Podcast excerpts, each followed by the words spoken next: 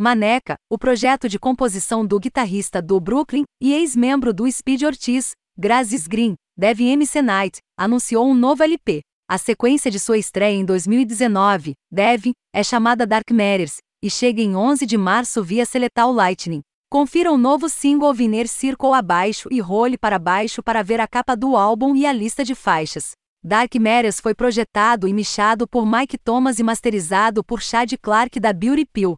Possui bateria e backing vocals do colaborador de longa, Data Jordan Blakeley, também conhecido como Smile Machine, bem como contribuições de Nandi, Veveligo Bod, Nicola Leel, Michael John Thomas III e Vivian McConnell. O primeiro álbum talvez tenha sido um pouco assim. Como eu estava com medo de realmente mostrar todas as minhas cartas, o segundo eu consegui cavar um pouco mais fundo. Mas este parece que é o que eu realmente estou procurando, MC Nice explicou em um comunicado. Há muito sobre ser uma minoria racial neste país, em geral, que meio que acaba nas rachaduras. Há histórias que são literalmente jogadas fora ou explicadas ou machucam demais para serem contadas.